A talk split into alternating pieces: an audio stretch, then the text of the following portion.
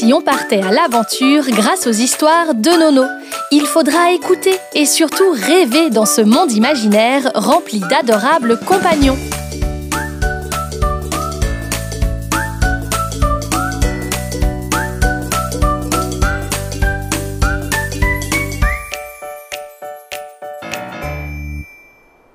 Vous écoutez l'histoire de Paul le Campagnol qui rêvait de voyager.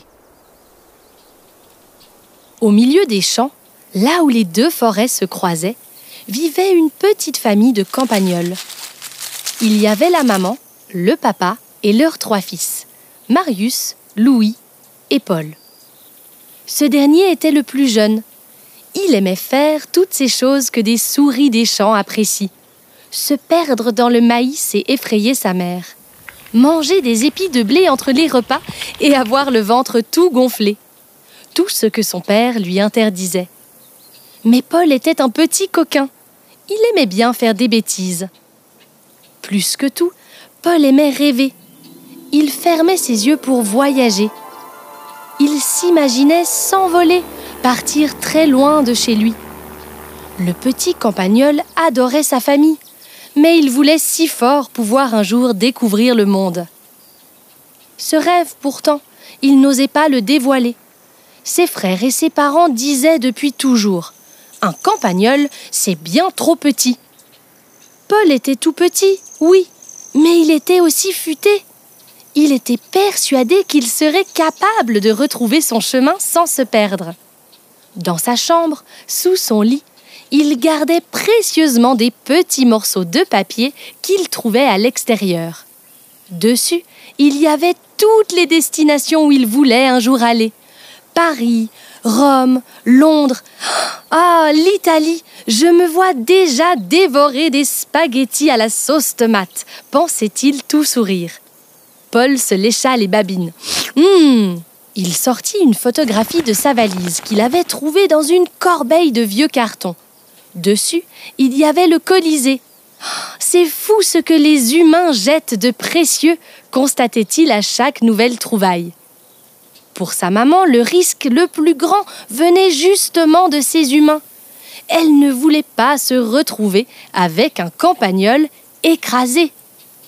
Avec leurs grandes chaussures, ils ne font pas attention, lui répétait-elle constamment. Avec leurs roues de voiture, ils ne peuvent pas nous voir, renchérissait son papa. Il est plus sage de rester chez soi, terminaient ses frères. Mais comment Paul pouvait-il confier à ceux qu'il aimait si fort son projet d'aventure? Il était sûr que cela les rendrait tristes d'apprendre ses projets. Une larme coula sur ses joues. Ses moustaches étaient toutes mouillées. Un jour, je voyagerai, se rassura-t-il en gonflant son torse pour se donner de la force. Ce matin-là était très particulier pour la famille c'était l'anniversaire de Paul.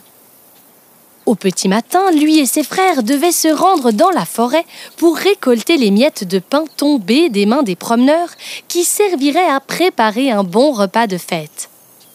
Paul prit son sac à dos et son chapeau. Le ciel était si bleu, cela annonçait une belle journée.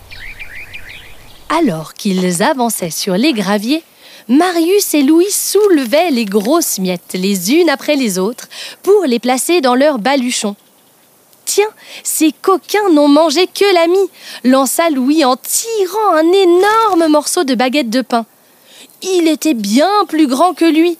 Pour faire rire ses frères, l'aîné faufila sa tête à l'intérieur et commença à faire le guignol. La récolte du jour était plutôt bonne. Il s'apprêtait à rentrer quand Paul aperçut quelque chose scintiller sur le bord de la petite route. Laissant ses frères prendre un peu d'avance devant lui, il s'approcha. Oh, comme c'est brillant s'exclama-t-il à mi-voix pour ne pas se faire entendre par ses frères. Paul était ébloui. Une feuille était coincée derrière un caillou. Il tira de toutes ses forces pour l'extraire. Le visage de Paul s'illumina. Le papier était bien plus grand qu'il ne le pensait. Il faisait presque sa taille. Allongé, blanc, avec du texte derrière. Paul le retourna pour pouvoir le déchiffrer. Voix 3. 12h47, lut Paul à voix haute. Il observa le papier. C'était un dessin de paysage avec des montagnes. Paul ne se rappelait plus du nom de cet objet, mais il était sûr de l'avoir déjà vu quelque part. C'était dans ce livre qui parlait des humains, celui que sa maman lui lisait très souvent lorsqu'il était encore tout petit. À quoi pouvaient bien correspondre ces chiffres? s'interrogea-t-il. Ses frères s'impatientaient. Paul, tu viens? Paul le découvrirait plus tard. Le campagnol roula minutieusement le morceau de papier et le cacha dans son sac avant de rejoindre les autres. En arrivant à la maison, il était déjà l'heure du dîner. Mais Paul était trop impatient pour attendre la fin du repas. Il courut à toute vitesse dans sa chambre, à la recherche du fameux livre qui lui permettrait de comprendre ce qu'il avait découvert. Dans sa bibliothèque, il en collectionnait des dizaines. Il en feuilleta un premier sur la nourriture, se rendant compte que non, ce n'était pas ça. Puis un deuxième sur les sports, mais il ne trouva pas sa réponse. Enfin, il tomba sur les transports. Mais oui, je me souviens maintenant. Ceux-ci sont des vélos, ça des voitures, et ici des trains. Son regard s'illumina lorsqu'il ouvrit cette page-là, justement. Sur les photographies, il distinguait bien cette image qui ressemblait tant à ce qu'il avait trouvé. Il lut à voix haute la légende écrite en dessous. Billet de transport public. C'est ça. J'ai trouvé un billet de train s'exclama-t-il beaucoup trop enthousiaste. Les premiers chiffres représentaient le lieu de départ, les seconds l'horaire. Paul avait enfin compris ce qu'il tenait entre ses petites pattes. Il regarda de plus près la date du billet. Ce billet est valable pour demain. Ne sachant plus se contenir, tout excité, Paul regarda avec empressement la destination. Ce train va... Il va à Rome. Mamma mia, l'Italia. Lui qui rêvait d'y aller venait de trouver le billet qui lui permettrait de réaliser son rêve le plus fou. Pourtant, son visage se crispa. Mais je ne peux pas partir. Je suis un campagnol. Cette réalité que ses parents lui avaient répétée encore et encore lui revint soudainement à l'esprit il ne pouvait tout de même pas partir loin de sa famille sans rien leur dire. Il décida de cacher le billet dans sa poche pour ne pas le perdre et descendit manger. Il y songerait un petit peu plus tard. Je vais bien trouver un moyen de leur avouer tout cela, pensa-t-il en descendant l'escalier.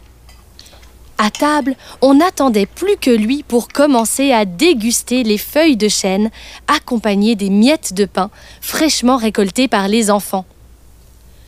Tout en dégustant son délicieux plat, Paul tenait avec une patte le bout du billet. Il ne voulait pas risquer de le lâcher.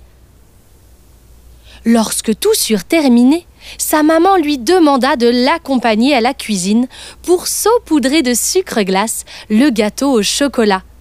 C'était la tradition. À chaque anniversaire, on devait cuisiner l'énorme gâteau au chocolat de mamie. Paul grimpa sur un escabeau pour atteindre le haut de la table. Il prit l'immense pot de sucre. Il tenait tout juste en équilibre à cette hauteur. En lançant une poignée de ces petits granulés blancs, il faillit tomber mais se rattrapa de justesse. Paul, arrête de faire le pitre, nous allons tout renverser, lui sourit sa maman. Mais le pire arriva. Sans qu'il s'en rende compte, son précieux billet glissa de sa poche lorsqu'il se déséquilibra.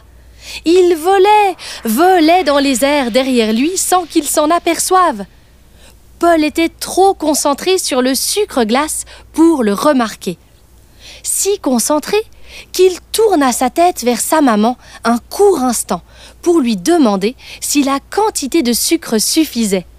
Pendant ce temps, le billet termina sa course folle tout droit sur le gâteau. Tu peux encore en ajouter une poignée. Merci, mon chéri, lui répondit sa mère.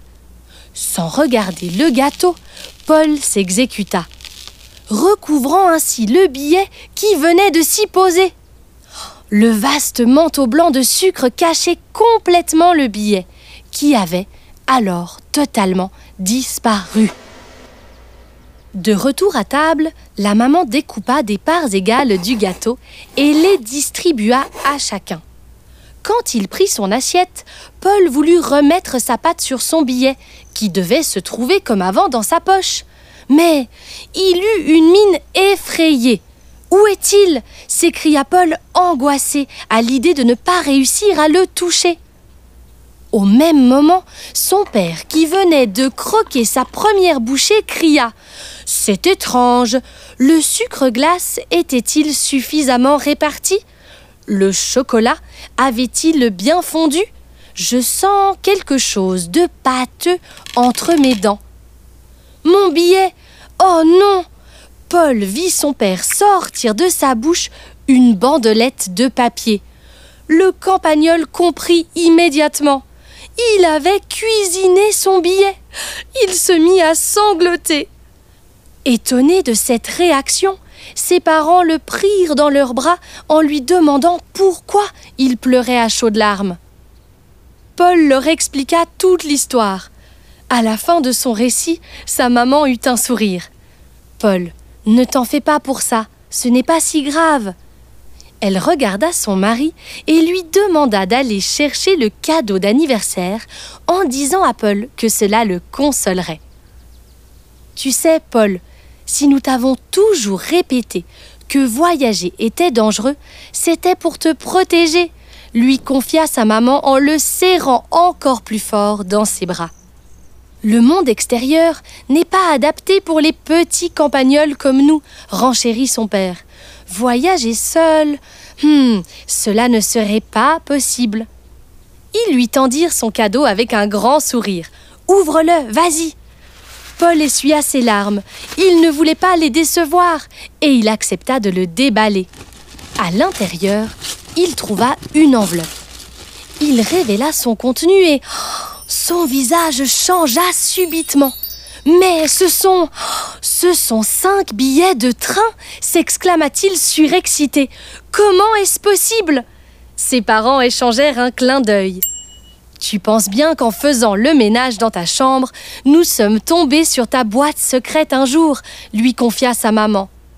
Et nous avons compris pourquoi tu nous demandais tant de voyager, continua son père. La famille préparait cette surprise depuis des mois. Paul était si heureux et il n'en croyait pas ses oreilles. En plus, la destination, c'était. C'était Rome, cette ville dont il avait tant rêvé. Son plus grand souhait allait enfin pouvoir se réaliser. Mais il se questionna tout de même. Alors, n'est-ce pas si dangereux? En chœur, ses parents lui répondirent.